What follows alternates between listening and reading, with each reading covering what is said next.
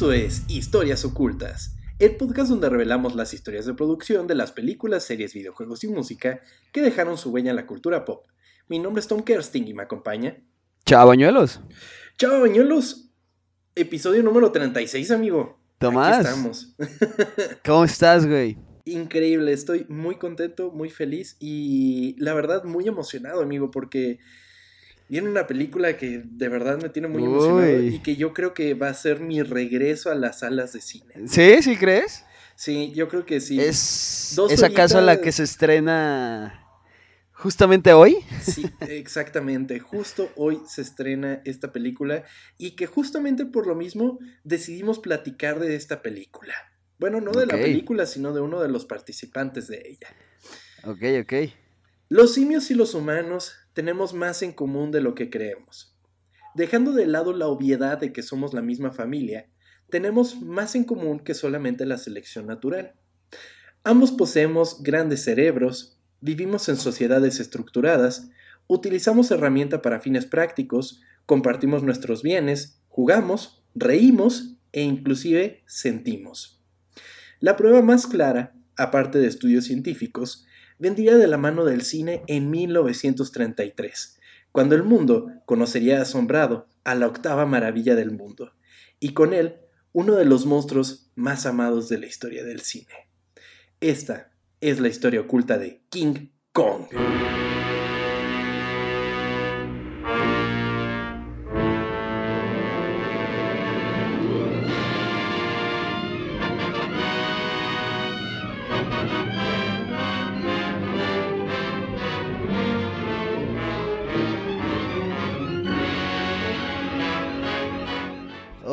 Vamos a hablar del perdedor entonces.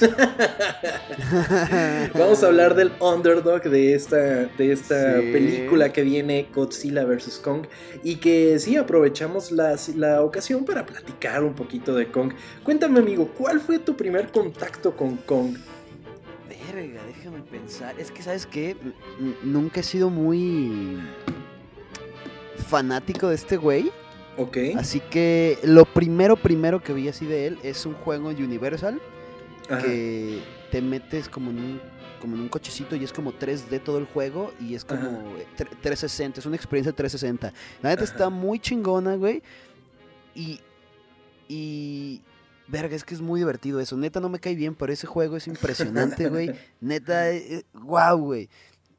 Te- te- habíamos platicado de cómo el 4DX en el cine es terrible. Sí. ¿Te acuerdas? Esto es como un 4X, pero bien hecho, güey, con muchísimo más presupuesto. Es, es gua- la, la- ¿Te acuerdas que hay una escena donde como que le rompe la mandíbula a un, dinosaurio? Sí, claro. te suena aquí en la, en la oreja eso, güey. Verga, es como lo. es lo que recuerdo de él. ¿Tú? Justamente ahora que lo estás mencionando, me acuerdo mucho de esa escena que la han tratado, que la han estado recreando como con Simón. cada iteración de Kong, como que tratan de hacerla de alguna manera, porque además es muy cagada que la rompe, güey. Y luego todavía juega con él así como de, ah, ya se Simón. juguete, qué pedo. Entonces, eh, justo mi primer acercamiento fino con King Kong fue la versión de Peter Jackson, la del Ok. 2005 Ujú. que me dejó impactado, porque además fui a verla a IMAX y, y de verdad fue así como de, wow, qué pedo con King Kong, ¿no? Y, y eh, o sea, obviamente ya conocía el mito de King Kong, así como de, de referencias en caricaturas y todo Sí, eso. claro. Pero cuando por primera vez la vi, fue esa versión de Peter Jackson y quedé así de, no mames con King Kong, ¿no? Entonces sí, eso fue lo que me dejó muy marcado de, de, de Kong. Y pues es básicamente King Kong, una, bueno, esa versión de King Kong es un, por así decirlo, una recreación muy fiel a la original, de la cual estaremos hablando el día de hoy. Ok. Fíjate que no podríamos hablar de King Kong sin hablar primero de su creador. El 24 de octubre de 1893 nacería uno de los hombres más interesantes que Estados Unidos conoció. En Jacksonville, Florida, nació Marian C. Cooper. A la edad de 6 años, Cooper soñaba con convertirse en un explorador después de leer el libro Exploraciones y aventuras en la África Ecuatorial. Después de graduarse, entró a la Academia Naval de Estados Unidos. Sin embargo, fue expulsado en su último año No debido a su constante búsqueda de problemas. No mames, güey. Que te corran en el último año debe ser terrible, cabrón. Pero cuán pendejo tiene que ser uno, güey. Lo- no lo expulsaron Sí. por, por tonto, lo expulsaron por buscapleitos, güey. Verga. Sí, pues. si lo hicieron, seguramente antes ya le habían dicho de que se calmara y no se calmó, güey. Sí, pero- exactamente. Sí, sí, sí. Después de esto, Cooper trabajaría en el diario Minneapolis Daily News como reportero. Sin embargo, esto no duraría mucho, ya que para ese mismo año se uniría a la Guardia Nacional de Georgia para apoyar a la búsqueda de Pancho Villa en México. Ok. ok, esto no me lo esperaba, ok. Sí, güey. Después fue ascendida a teniente. Sin embargo, él lo rechazó, ya que tenía la esperanza de participar en combates. Verga, está loco este güey. Dijo, no, no, Quería no, yo no quiero putazos. yo quiero putazos. Ok, ok. Así fue como entró a la escuela de aeronáutica en Atlanta para aprender a volar, donde se graduó con honores. Ok. Era muy bueno para volar. Cooper así fue a Francia, donde volvió a enlistarse en una escuela de vuelo, en la cual durante un vuelo de práctica se dio un golpe en la cabeza que resultó en una amnesia Ok. y tuvo que reaprender a volar. no mames. Verga. Sí. Eh, sin embargo, aprendió de manera rápida, pues ya Ah, medio le ok. sabía, ¿no? Ok. Cooper sirvió así como piloto bombardero durante la Primera Guerra Mundial. Ok. El 26 de septiembre de 1918, el avión que pilotaba Cooper se prendió en llamas y Cooper hizo una maniobra para girar el avión sobre su propio eje y poder apagar las llamas. O sea, hizo un remolino, por así decirlo. Güey, para qué tratar- verga. y, a ver, estamos hablando de del creador King Kong, güey. Qué chingados. Wow. Cooper sobrevivió, aunque sufrió quemaduras. Se lastimó las manos y se presumió muerto. Cuando lo encontraron los soldados alemanes, vieron el increíble aterrizaje del avión y se lo llevaron a un hospital. Cooper permaneció como voluntario en la Fuerza Aérea en el Escuadrón Kosiuko, el cual apoyaba al ejército polaco durante la Guerra Polaco-Soviética. El 13 de julio de 1920, su avión fue derribado otra no vez mames. y Cooper fue capturado y tuvo que pasar nueve meses en un campo soviético de prisioneros de guerra. Verga. Ahí ya tuvo tiempo para pensar, me imagino, ¿no? De ahí ya Sí. salió. Pero para pensar su vida, güey. no mames, qué pedo. Durante este tiempo, Cooper escribió una autobiografía llamada Things Men Die For, las cosas por las que muere un hombre. y él sabe, él sabe. sí, experiencia propia. la cual fue publicada en 1928.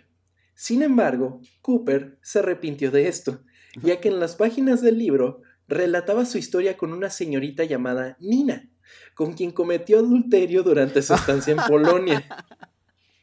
ok. O sea, andaba poniéndole el cuerno a su mujer en América. Y se güey, le con- olvidó que. Con la güey, tal Nina. Sí, güey. Pues La imagínate. amnesia, la amnesia. Imagínate, lo escribió en 1920, güey, y se publicó hasta el 28. Probablemente ni lo revisó, güey. No mames. Verga. Enseguida, él y un amigo se pusieron a comprar todas las copias posibles del libro. Güey, parece un capítulo de una caricatura, güey. Qué chingados. de las cuales consiguieron casi las 5000 que habían sido No impresas. Estas copias fueron destruidas y solo ellos se quedaron con una copia cada uno. Ok, no llegó a la esposa entonces. No. Ok, no mames. Una vez que regresó de la guerra, se convirtió en reportero del, New York Times por un tiempo. Sin embargo, rápidamente se cansó de lo amargas que eran las noticias y se convirtió en explorador. Guau. Guau. Estoy sorprendido, güey. Y todavía no termino. A ver, ok. Se unió así a un equipo de exploradores y dio la vuelta al mundo a todo tipo de lugares exóticos. Él y su socio Ernest Schotzak comenzaron a hacer documentales de estos viajes, los cuales llamaron dramas naturales. Iban y filmaban personas reales y animales reales en lugares exóticos, pero luego creaban una trama ficticia por medio de la edición para crear una especie de película dramática. Ok. O sea, ah, tomaban como que el footage na- nada más y en base a eso hacían una, una historia. Ok. Durante una de sus expediciones, Cooper observó a una familia de babuinos, la cual captó su atención y despertó su interés por los simios. Esto conllevó a la búsqueda de crear un drama natural acerca de un simio. A pesar del éxito de Cooper como cineasta, porque además estaba pegando sus pinches documentales. No mames, wow. Sí, güey. Eh, a pesar del éxito de Cooper como cineasta, se sintió irresistiblemente atraído por el campo naciente de la aviación comercial y regresó a Nueva York convirtiéndose finalmente en director de Pan American Airways, Panam. Qué... wow. ¿Qué pedo con este cabrón, güey? Güey, su vida podría ser fácilmente una película. Sí, güey, me sorprende que es no como exista. Forrest Gump, güey. Sí, ah, ah, hace cuenta, Simón, güey. Hace cuenta. Wow. Un día salió de su oficina en Midtown y escuchó un avión sobre su cabeza. Más tarde escribió, sin ningún esfuerzo consciente de pensamiento, inmediatamente vi en mi mente un gorila en la parte superior de un edificio. El edificio personificaría la civilización y la naturaleza del gorila derribada por la más moderna de las armas, el avión. Así, para 1929, Cooper comenzaría con su tratamiento del guion para Kong. Sin embargo, esto es completo bullshit. No pasó así. Ah, Nada más ah, que él lo escribió como que así sucedió ah, durante sí. su tiempo como director de Panam. Los gorilas en ese momento no eran seres muy conocidos, inclusive la gente los tomaba como criaturas míticas. La primera persona occidental vio un gorila hasta principios del siglo XX o quizás a finales del siglo XIX, así que la gente simplemente no sabía mucho sobre ellos. Esto es súper importante porque Cooper sabía que podía convertirlos en lo que él quisiera, güey. O sea, Sí, sí, sí. no había ese concepto del, del gorila, güey. O sea, sabían que existían, pero no lo tenían como tan fresco. Ok. Un amigo suyo, un explorador llamado Douglas Burden, había ido a la isla de Komodo. Fue de esas primeras personas en visitar la isla en Indonesia donde tenían al hasta entonces desconocido dragón de Komodo. Burden capturó un dragón de Komodo y lo llevó a Nueva York donde lo puso en el zoológico de Central Park. El dragón estuvo en exhibición por un tiempo y luego murió. Sin embargo, a Cooper le agradó mucho esa parte. Entonces, lo que inventó para darle un inicio a su final fue una historia sobre una expedición en la que fue a una isla en la que vivía un gorila y un dragón de Komodo. El gorila eventualmente lucharía contra el dragón de Komodo y luego sería capturado. Lo llevarían de regreso a la ciudad de Nueva York, lo pondrían en un zoológico, luego escaparía y causaría muchos estragos antes de que finalmente lo mataran. Ok, sí. Eh, O sea, me imagino a estos güeyes perfectamente así de, Yo creo que un gorila le parte la madre al dragón. nah, como el dragón. El dragón le parte su madre al gorila, güey. Pues algo así como nosotros, ¿no? Algo así estaremos pensando.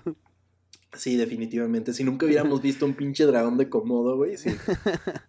También quería que el gorila en algún momento secuestrara a una mujer de la expedición. Ese era el mito de los gorilas en ese entonces, que robaban mujeres y huían con ellas a la jungla. Eso es lo que la gente creía, güey. Sí. ok. Así que pensó que sería bueno tenerlo también en su película. ¿Qué pedo? Ok. Bueno, si no los conocían, está bien. Dices que Sí. eran como mí- míticos de allá, o sea que no. Exactamente. Ah, bueno. Exactamente, sí. Sería algo que estarían hablando en leyendas legendarias, güey. Simón, sí, estoy seguro. Así que Cooper buscó financiación para su gran proyecto. Pero fue justo cuando golpeó la Gran Depresión y nadie iba a financiar su expedición. Porque la idea original era que quería ir literalmente a África, capturar a un gorila, llevarlo a la isla de Komodo ¿Qué? para que pudieran firmar en ese entorno natural. O sea, los iba a poner a putearse en serio, entonces. Sí. Güey, puto güey loco, ¿qué le pasa, güey? Sí, güey, o sea, este cabrón tenía la idea de que no, sí, to- todo natural, güey, vamos por el gorila, nos lo llevamos, y no, no, no, no, no, güey. O sea, literal este güey se convirtió en el personaje del director de la película, güey. Así, tal cual. Es verdad. Sí, cierto. A través de varias circunstancias diferentes, Cooper terminó convirtiéndose en el asistente del director de RKO Pictures, David O. Selznick, a principios de la década de 1930. Tengamos en cuenta la cantidad de trabajos que ha tenido este cabrón, güey. Sí, sí. Demasiados, güey. Parte Y de su diferentes, güey. Sí, todos, todos, sí, güey, póker de trabajos. Sí, güey. Parte de su trabajo consistía en analizar proyectos y decirle a Selznick si debían seguir haciéndolos o no. Uno de los proyectos que le llegaron fue una película llamada Creation, en la que trabajaba un tal Willis O'Brien. Willis O'Brien fue el pionero de la animación stop motion como técnica cinematográfica. Había trabajado en una película de la década de 1920 llamada The Lost World. Eso fue para First National, que luego se convirtió en parte de Warner Brothers. Se trata básicamente de exploradores que van a una meseta sudamericana y descubren dinosaurios. Esa película fue un gran éxito a mediados de la década de 1920, y O'Brien había sido contratado junto con el director para hacer Creation, la cual era básicamente un remake medio secuela de The Lost World. Ok. Ajá. ¿Sabes quién era el, por así decirlo, el acólito de Willis O'Brien, el aprendiz? ¿Quién? Ray Harryhausen. No mames. Sí, güey. De hecho, Harryhausen trabajó en King Kong, nada más que no era el animador principal. Ok. Que Ray Harryhausen, pues la verdad, es pilar de... Así, si Willis O'Brien fue el dios del stop motion, Harryhausen fue Jesucristo del stop motion, básicamente. Entonces, Pero me Sí. ¿esto es- fue en 1930 entonces? Simón, Ok. sí. Ok, ok, ok. Cooper miró el proyecto y no pensó que fuera muy interesante dramáticamente, pero amaba las técnicas de O'Brien. Empezó a pensar que el stop motion podría ser la forma de hacer su película de gorilas sin tener que gastar mucho dinero Ah. ni tener que viajar por el mundo. Se podría hacer en el lote RKO, podría hacerlo en escenarios de sonido y O'Brien podría animar al simio. O sea, dijo, qué mamada esto de Creation. De hecho, Creation ni siquiera se hizo, güey. Y dijo, ¿sabes qué? Así voy a poder hacer King Kong. Y que, a ver, por más difícil que pueda llegar a ser el stop motion, güey, es más sencillo que llevarte un gorila a putearse con un dragón, güey. La verdad, güey. Sí, confirmo. La idea original de Cooper era que el simio iba a medir 3 metros y medio, porque la gente pensaba que los gorilas tenían esas medidas. Son grandes, pero tampoco son gigantes. O sea, Sí, ¿Cuánto medirán? ¿Unos, ah, pues vamos a sacarnos de la duda. tantos? Medida de un gorila. Gorila. 1.6 metros, güey. Ok. Sí. Pero digo, ya, ya parados, ya parados. No, o- en sus cuatro patas, en sus cuatro Ah, patas. ok, ok. No, sí, parados sí, sí han de ser mucho más grandes. Sí. No estaba tratando de hacerlo gigantesco. Solo pensó que así de grandes son los gorilas. Pero luego vio las pruebas de modelos de dinosaurios que O'Brien había creado para Creation y pensó, ¿no sería genial tener al gorila luchando contra uno de esos dinosaurios? Eso sería mejor que un dragón de Komodo. Y es entonces cuando Kong se volvió gigantesco para partirle la madre a los dinosaurios. Ok. Sí, en un principio era un gorila, o sea, un gorila normal, por así decirlo. ok.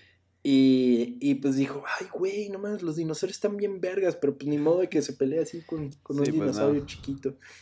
Y crean a este Kong mucho más grande. Em. Después de que la junta de RKO aprobó la producción, construyeron cuatro modelos. Dos modelos articulados de aluminio de 18 pulgadas, hechos de goma espuma, látex y piel de conejo. Un modelo articulado de 24 pulgadas de los mismos materiales para las escenas en Nueva York y un modelo pequeño de plomo y piel para la toma culminante del Empire State Building. Ese modelo se me hace muy cagado, güey, porque estás viendo a King Kong y de repente parece como si hubieras tirado un moñito de las escaleras, güey. Así se ve que se cae el King Kong. No le a ver, Es bien cagado. necesito ver imágenes, güey. No recuerdo nada de eso. Eh, al menos dos de estos modelos han sobrevivido hasta el día de hoy. Una que se cree que es la original, hecha para el metraje de prueba, la cual es propiedad de Peter Jackson, justamente. Ah. Él es muy, muy fan. El torso de Kong fue aerodinámico para eliminar la apariencia cómica del prominente vientre y las nalgas del gorila del mundo real. Sí. Porque si lo ves y sí es diferente a un gorila normal, definitivamente. Sí, sí, sí. Sus labios, cejas y nariz estaban hechos de goma. Sus ojos eran de vidrio y sus expresiones fa- faciales eran controladas por delgados cables flexibles enhebrados a través de agujeros perf- perforados en su cráneo de aluminio. Durante el rodaje, la piel de goma de Kong se secaba rápidamente bajo las luces del estudio, por lo que fue necesario reemplazarla con frecuencia y reconstruir por completo sus rasgos no faciales. mames. Verga, qué hueva, güey. Sí, exactamente. Para las tomas que exigían close-ups, se diseñó un enorme busto de la cabeza, el cuello y la parte superior del pecho de Kong, el cual fue hecho de madera, tela, caucho y piel de oso. Ok. Dentro de la estructura, tres hombres accionaban palancas de metal, bisagras y un compresor de aire para controlar la boca y las expresiones faciales. El busto se movió de un set a otro en un vagón. Su escala no coincidía con ninguno de los modelos y si se hubiera construido por completo, Kong habría medido entre 10 y 12 metros de altura. No mames. Así de grande estaba, güey. Era, era Verga, bastante, güey. bastante grande. Se ve complicado de, de manejar, güey. Sí, sí, sí, sí, definitivamente. Además de esto, se hicieron dos versiones de la mano y el brazo derecho de Kong, los cuales fueron construidos de acero, esponja, goma y piel de oso.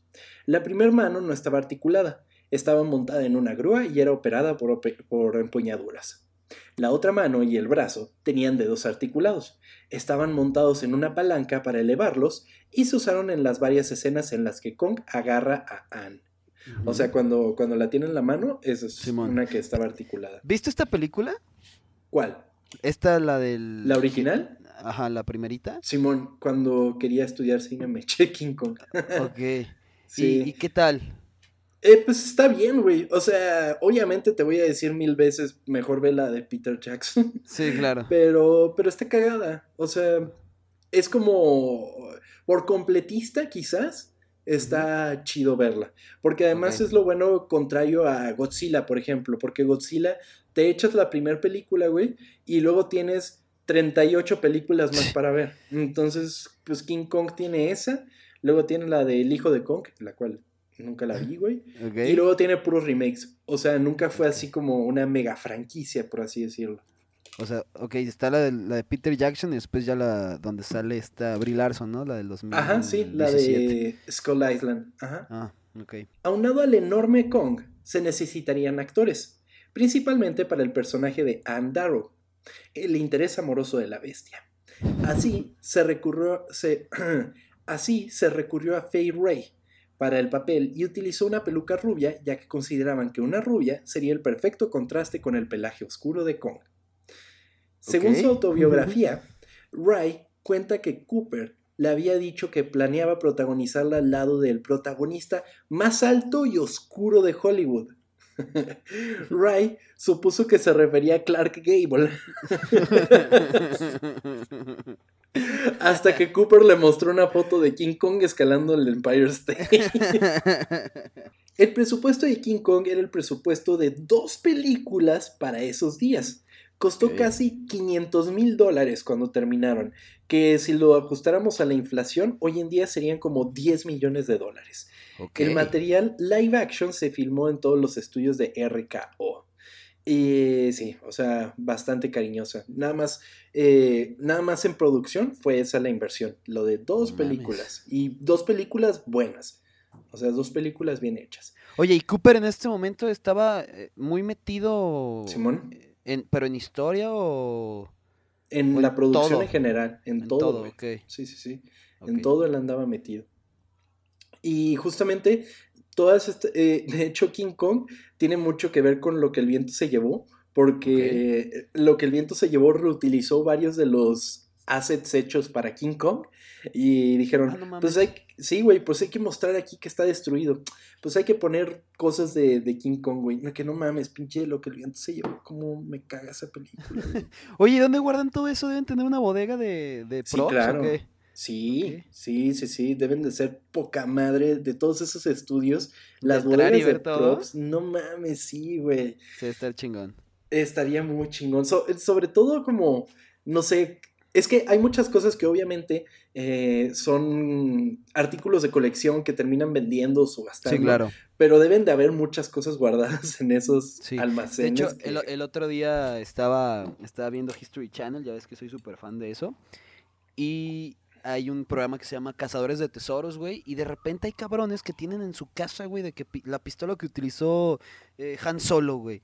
Y No que tiene ahí guardada por un chingo de años de que, ah, sí, es que como yo trabajaba en esta empresa y esta empresa le rentó a esos güeyes, o sea, como que también a veces rentan props. Y, y de que sí, ya, ya es mía, pero pues te la vendo. Y así de que neta No está bien cabrón que gente, no sé, en Wichita, güey, tenga, tenga props de, de películas así de cabronas, güey. Qué chingón, güey. Sí, Sí, no, la neta.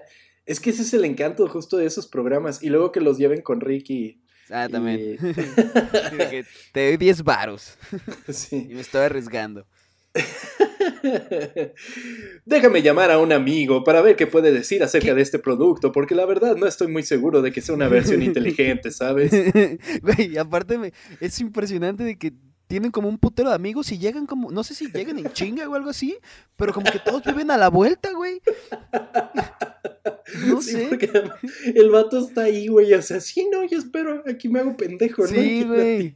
Qué pedo. Se me hace ra- Siempre me ha parecido interesante eso. ¿dó- ¿Dónde viven o si es como nos vemos la próxima semana, güey?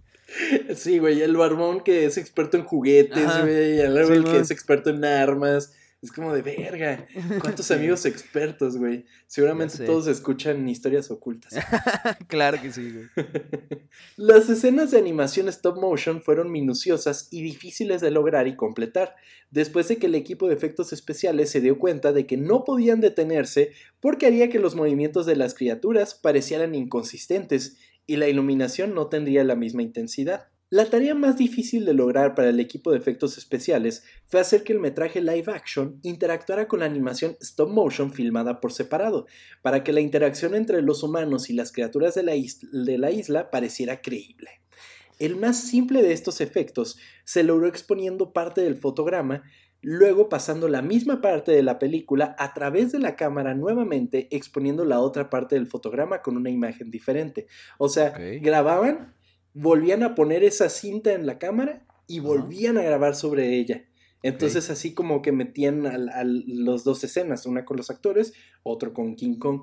Em, pero también hubieron otras técnicas que sí me aparecieron, pero estaban muy complicadas, ni siquiera yo las entendí bien. Eh, Oye. pero, pero sí, muy revolucionaria su manera de involucrar las Y- dos cosas. ¿Y tú, ¿Y tú que la viste? Yo, o, sea, imag- o sea, yo sé que se ha de ver, ahorita comparando con lo de ahorita, se ha de ver mal. Sí, pero sí, muy cabrón. ¿sí se ve muy, muy mal? Ah, ¿O solo se ve Es como tienes- viejo? se ve viejo, güey. Tienes que darle sus licencias, güey. Ajá, sí, o claro. sea, a- cuando una película se ve mal, es cuando para la época no se podía, o sea, se podía hacer cosas Sí, mejores y no lo hacen. Ahí es cuando una película se ve chafa, güey. O. o, por ejemplo, hoy en día que los efectos especiales estén así como, ay, se ve plasticoso, como todo Justice League. Pero... eh, Que se vea falso, aunque sepas que es falso, es el problema. ¿no? Exacto, exactamente. Y hasta cierto punto, pues todo lo que estaban haciendo para King Kong era práctico. Y lo práctico siempre tiene como ese valor agregado, ¿sabes? Sobre todo para la época, nunca se había hecho algo así. Que, de hecho, quería preguntarte, no sé si lo tocamos después. Que ¿Te acuerdas que ese tiempo te dije lo de que si crees que en algún que si crees que hay forma de que se mejoren los gráficos o ya llegamos como a un punto de que ya, güey, no puedes mejorar, no sé, cierta película, no, sé, ¿cuál, cuál crees que sea la mejor en, en gráficos, güey? En Pues depende, si me dices computarizados o eh, prácticos. güey. Computarizados. Yo creo que todavía se puede llegar a más. ¿Sí? Definitivamente, sí, sí, sí, no hemos, lle- no hemos llegado a la cúspide. Nosotros, o sea, veíamos, yo qué sé, Spider-Man, la primera película, güey, y Sí. decíamos, verga, lo que hemos llegado. Y ahora la vuelves a ver y se ve de la chingada comparada Bueno, con eso es cierto. películas. Ahí tienes razón. Entonces, siento que siempre vamos a ir avanzando.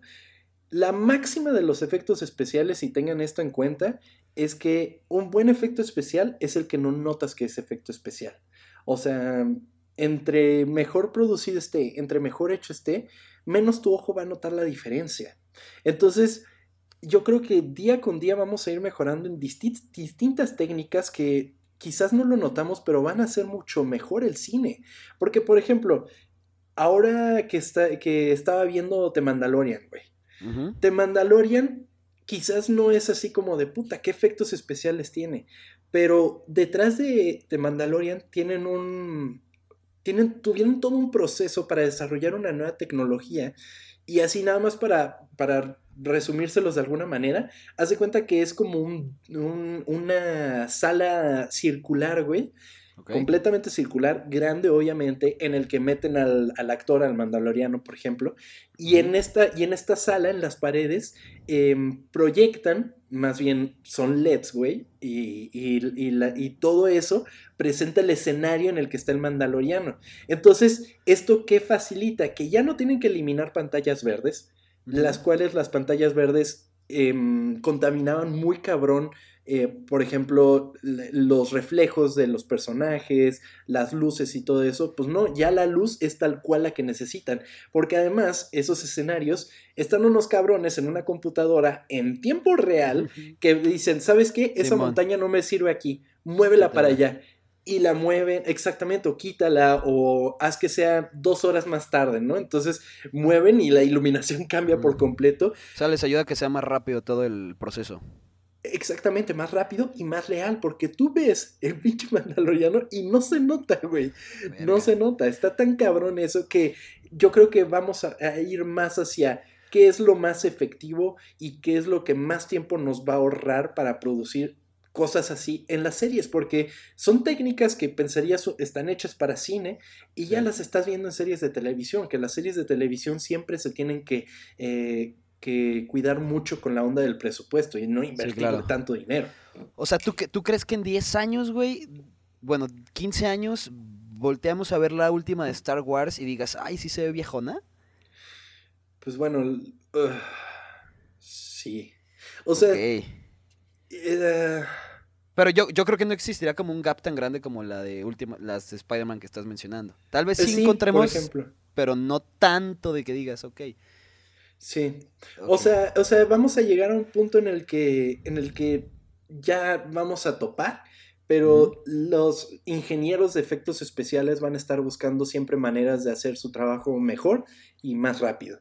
Entonces, sí siento que sí vamos a llegar a un tope. Si hay películas que dices, no mames, nunca sentí en ningún momento que estuviera hecho algo por computadora, ¿sabes?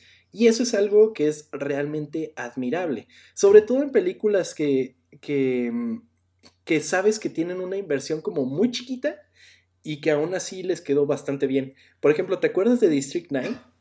Simón. No mames, esa madre la hicieron en After Effects, güey. Sí, güey. O sea, y es así como de, güey, ¿Cómo es posible? ¿Cómo es posible? Y, claro, tienes que darle sus licencias, obviamente. Sí, claro. Pero se ve, se ve muy bien. Y por otro lado, las películas, comparas tú, eh, por ejemplo, Rápidos y Furiosos 10, mm, güey. Rápidos y Furiosos. Sí, whatever. Contra Mad Max Fury Road, güey. Que la gran mayoría de los efectos de Mad Max, que Mad Max Fury Road, episodio que algún día vamos a hacer aquí porque tuvo severos pedos en la producción. Em, o sea, Fury Road fueron todos, todos, todos prácticos, güey. Ok. Y Mad Max, conforme pasen los años, güey, esa madre se va a seguir viendo bien, güey. Ah, hay que esperarnos ese episodio porque sé que eres el fan número uno, güey, y va a durar mucho seguramente. Me mama Fury Road muy cabrón. Sí, sí, sí. Entonces, es la belleza de los efectos prácticos. Por eso hoy día tú sigues viendo E.T., güey, y el pinche E.T. está precioso, güey. Y es, como de, ay, o sea, existe, está ahí, güey. Es como, ¿por qué el Baby Yoda es un puppet, güey? Pudiendo hacerlo de computadora. Pues porque sabes que existe, sabes que lo puedes agarrar y te vale madres que cuando lo carguen se vea como un bodoquito así que ni se mueve, güey, así como que agarraron un monito y ya. Ay, sí está bonito el cabrón. Sí, es, es, maravilloso. Entonces sí, los efectos prácticos for the win siempre. Muy bien. Regresamos al tema. sí. King Kong se estrenó el 7 de abril de 1933 en Estados Unidos y recaudó más de 5 millones de dólares a nivel mundial durante toda su corrida comercial, esto sin contar los múltiples restrenos que ha tenido a través de los años. Ese mismo año, debido al éxito de la película, se estrenó Son of Kong, pero sin un éxito tan grande como el de la primera iteración de la película, en la que se reutilizaron algunos de los assets que se construyeron para King Kong. Estuve viendo algunas escenas de Son of Kong, güey, y literal es un Kong, pero así chiquito, como del tamaño de un hombre, güey. O sea, ¿también es stop motion? Sí, sí, sí, también. Ok. Sí. Y literal la hicieron el mismo año, güey. Vieron que pegó, en putiza se aventaron la producción y la estrenaron en diciembre de ese mismo año. No mames. Sí. En chinga. En chinga. Inclusive repitió uno de los actores en la película. Ok. Eh, no fue hasta 30 años después que el mundo volvería a ver a King Kong, esta vez de la mano de Toho, el estudio creador y productor de Godzilla, quienes se enfrentaron a ambos monstruos en King Kong contra Godzilla en 1962. Unos años después, Toho volvería a producir una película del simio, esta vez en solitario, en King Kong Escapes en 1967. O sea, pasaron literal 30 años. Sí, güey. o sea, y nadie pensó de, hay que hacer una secuela. No, llegó Toho y dijo, güey, tus películas de King Kong me mamaron, hice Godzilla inspirado por King Kong, güey. Y compraron ah, no, no los compraron, se los prestaron. O sea. Ah, ok, qué chingón. Sí, sí, sí. Y, y pues estas películas de Toho, pues King Kong contra Godzilla, pues ya vamos a ver una segunda iteración de esa película, güey. y sí, y la neta es de una época y que ya, si algún día hacemos el episodio de Godzilla, güey, veremos las eras que marcaron a. Perdón, ¿Qué, Te, ¿Qué te ríes? No, no, no. King Kong contra Godzilla, güey. Algún día vamos a platicar de cómo las eras de Godzilla, pues esa época fue una muy ridícula. O sea, es una época que es risible, la verdad. Sí, de hecho hay memes de eso, güey. O sea, tú ves. Sí ves fotos o videos y dices, güey, ¿qué está pasando? Sí, que de hecho hay leyendas alrededor de esta película que dicen que hubo un, un cut para... ¿La del 62? Ajá, la del 62. Que hubo un cut para Estados Unidos en la que ganaba Kong y un cut para Japón en la que ganaba Godzilla, güey. Yo, Pero eso es falso. Se queda como en veremos, ¿no?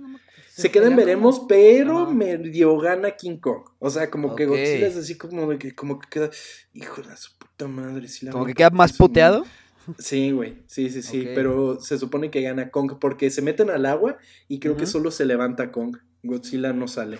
Pero pues Godzilla está en el agua, entonces. Pues sí, es pues cierto, es anfibio, pues bueno. ¿Qué tú qué crees que va a pasar en esta película? Hablando de.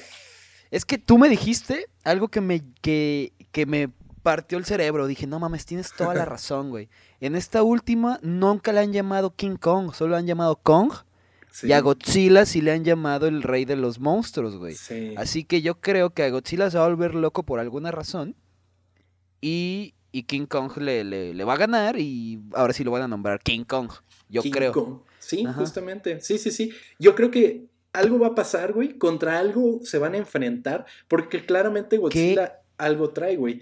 Y se van a enfrentar a algo que los va a unir. Y al final, eh, no sé si venzan a Godzilla y King Kong tiene que partirse la madre solo. Y, va a ganar y así va a quedar como, como King Kong. O sea. Hoy, hoy en la mañana vi que salió un nuevo tráiler japonés. Para ya no verlo. Ajá, y sale algo, o sea, mejor no lo voy a decir, pero sale algo y te dices, no mames. Ah, pero sí. No sé si sea cierto. No sé si sea cierto porque e-, era un tráiler japonés, no era como un spoiler de alguien, era un tráiler japonés, pero sí, mejor no decirlo para no chingar. Sí, no chingas, porque además, la neta, la neta, están vergas las películas. O sea, de hecho, la, de, la primera de Godzilla la fuimos a ver juntos, ¿te acuerdas? Sí, güey. No mames. Cuando Godzilla, cuando, cuando Godzilla empieza a prenderse así, nosotros estábamos de no mames, no mames, no mames. luego, era como de, güey. Y luego la de, sí, sí, sí, dime.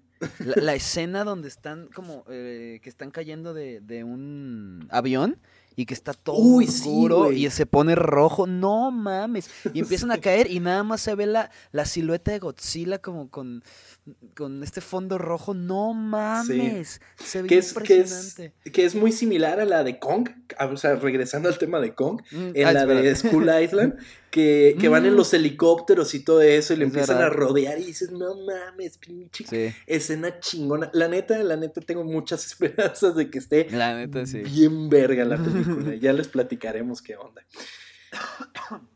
Eh, diez años después, el mundo volvería a ver un King Kong occidental de la mano de Dino de Laurentiis en 1976, llamado solamente King Kong. Y otros 10 años después, una secuela de esa misma en King Kong Lives. Estas No las vi. No, No, yo tampoco.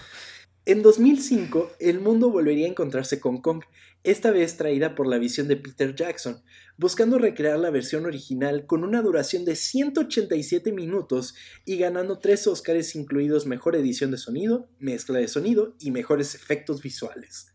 Ok, 187 minutos ya no me suena nada. Después de los 200, no sé qué cu- cuántos de, de la Liga de la Justicia, pero, pero No, es otro tema, otro tema. Otro tema para otro momento. Sí, no, Sí. pero esta versión, la neta, es muy chingona. O sea, em, porque inclusive como que el mundo estaba muy atento de esa película. O sea, como que me acuerdo que salió y todos estaban así como de, no mames, King Kong y así. ¿La viste en el cine? Sí, sí, sí, fui a verla IMAX, güey. Estuvo muy chingón. Ah, no habías dicho, tienes razón. Sí, y además, para ese entonces salió el videojuego de King Kong, que era, que era basado en la película, era como una precuela de la película, y creo que es de los juegos más priceados y mejor vendidos del Xbox, si no me equivoco, del 360. Ni me acuerdo de ese juego, güey. Estaba, estaba Una chido, disculpa. o sea, lo jugué alguna vez en un Summers, pero fuera de eso, así como de... en Ya en no. un Summers, verga, sí es cierto. y, todo- y todavía están ahí para jugar, está chingón. Sí, la neta sí. 12 años después volveríamos a ver a Kong en Kong School Island. Esta vez perteneciendo al Monsterverse creado por Legendary Entertainment, al que se le anexan Godzilla del 2014, Godzilla King of the Monsters del 2019 y la próxima a estrenarse Godzilla vs. Kong en 2021. Monsterverse. El Monsterverse, sí, es, es- o sea, la neta, o sea, la neta a ellos sí les salió, porque acuérdate que Universal estaba tratando de hacer su universo con Tom Cruise del terror. Con la momia, güey, que era como un... ¿Cómo se llama esta película de Tom Cruise que... ¿Cómo se...? Misión Imposible, trataron de hacer una momia con Misión Imposible y les quedó de la verga, güey.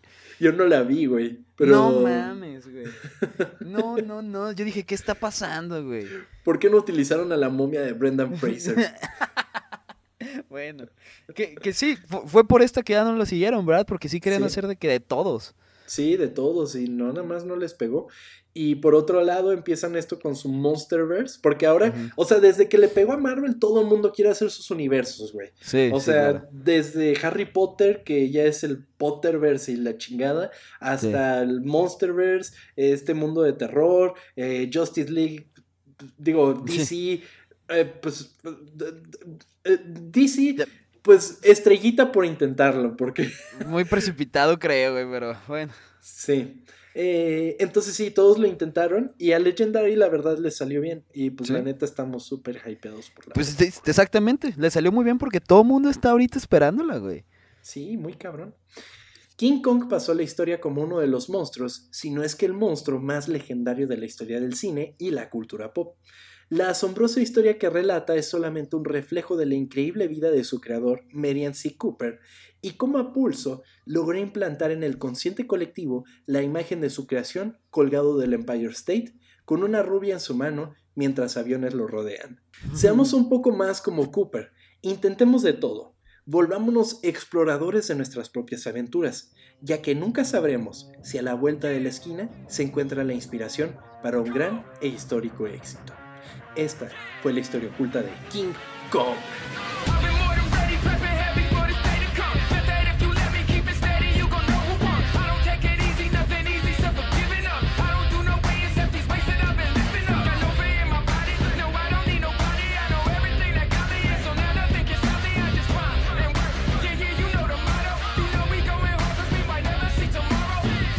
Güey, estoy, estoy en una disyuntiva, güey. O sea, ¿Por yo soy Team Godzilla, pero este cabrón me cayó muy bien. No mames, no esperaba que este cabrón, o sea, no esperaba nada, me ca- no sé, no sé qué pensar. No mames, sí, cosa que escribiera. No puede ser, no puede Sí, ser. güey, parece No como de ser. serie, güey, es Sí, impresionante. definitivamente. Que ojalá alguien le hiciera una película, güey, porque- Que tiene todo para hacerlo, güey. Muy cabrón, muy cabrón, porque, o sea, a, a ver, a ver, o sea, de- tan solo sus historias de guerra, inclusive, Sí, ¿sabes qué? En Polonia le hicieron una película.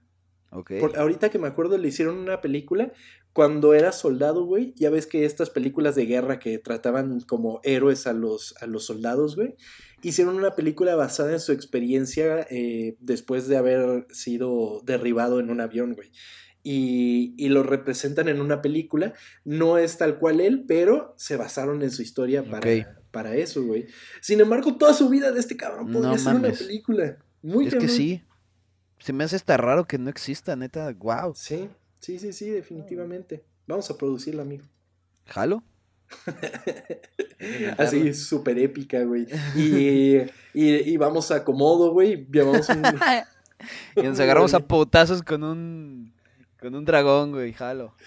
Qué chingón, qué chingón. Pero sí, King Kong, la verdad, eh, muy amado, muy amado monstruo de, del cine. Y no solo eso, porque también tuvo caricaturas, güey. Tuvo una caricatura como en los 80 y luego tuvo otras a principios de los 2000 que, que era como para meterlo a un sector mucho más infantil.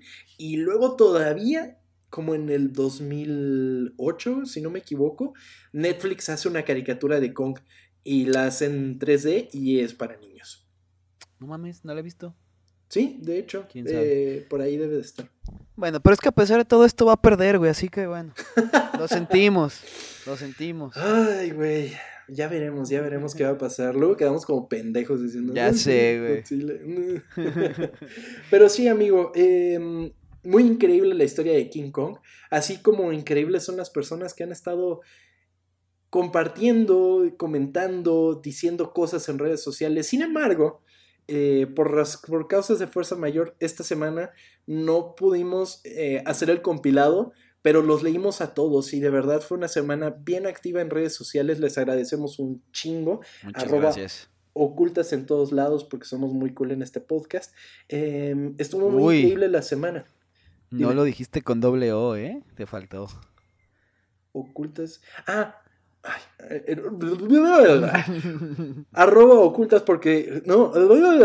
arroba ocultas con doble O porque somos muy cool en este podcast. Entonces, eh, justamente hicimos un post para que ahí nos pusieran que si querían saludos, si querían eh, alguna mención, así como rápidamente, porque pues, sí ah, ah, hubo una situación que la verdad complicaba esto. Entonces, Chava, ¿qué están diciendo en redes sociales, amigo?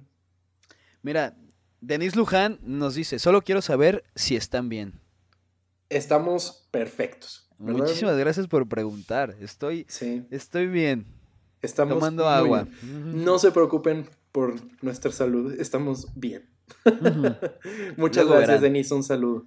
Luego verán qué es. Saludos a Pepe Mercado, a Soriana Mercado, Pepe. Pepe Mercado, saludos. un saludo. Mario Yadu dice Samludos con James ahí. Ay, James. Ok, un saludo, Mario. Eh, Farkis, hola Farkis, ¿cómo estás? Te mandamos Farkis. saludos. Un saludo, Ya, Fakis. ya está el día y dice que el de Dragon Ball ha sido su episodio favorito a la fecha. Ah, qué chingón. También el Chacalón de Virgo nos manda un corazón. Chacalón, Eso es todo. muchas gracias. Un saludo, Y- Chacalón. Amy Córdoba, saludos también. Ok, también saludos desde Chile, mira, Maximiliano, saludos Maximiliano. Un saludo. No manches, hasta Chile, güey. Hasta Chile, güey, Simón. qué chingón, un Sí, saludo. güey, saludos. Eh, Esbaide, saludos, hola. Un saludo, amiga. Saludos. Shanandra, saludos. Un saludo, muchas gracias. Mm, Emiliano dice que no es fan de Dragon Ball, pero que nos quedó chingón el podcast. Así gracias. Qué, qué chingón, muchas gracias. Un saludo. Eh, Gerardo Gómez que quiere un episodio de videojuegos. y saludos desde El Salvador. No mames, qué alegría escuchar eso. Sí, Qué chingón que nos estén escuchando en tantos lugares, de verdad nos hace muy, muy, muy feliz, eh, felices y la verdad nos dan ganas de seguirle pegando a esta onda y seguir creciendo este podcast que es lo que es gracias a ustedes. Y son todos. Muchísimas gracias a todos por, por escribirnos. Yo tengo rápidamente nada más de dos más, dos más que em, para Luciano Donoso Olea, que también nos escucha desde Chile. Un saludo. Ah, mira. Saludos a Chile. Eh, Ajá, y por acá Mario Cruz, también un saludo enorme. Muchísimas gracias por, por escribirnos que quiere que hagamos uno de The Last of Us. Uy, entonces- verga, ¿eh? Eh, se prestaría la discusión chingona, güey, porque a ver si Sí. nos podemos traer, robar otra vez a Champ para discutir de The Last of Us. Y sí, va a estar muy, muy, muy chido. Y pues nada, amigo, muchas gracias a ti también por acompañarme en esta noche. Estuvo muy chingón. Gracias, amigo Tom. Gracias a todos. Nos vemos la próxima semana. Estén atentos a redes sociales y pues nos despedimos sin más por el momento. Que tengan una excelente semana. Cuídense mucho. Adiós.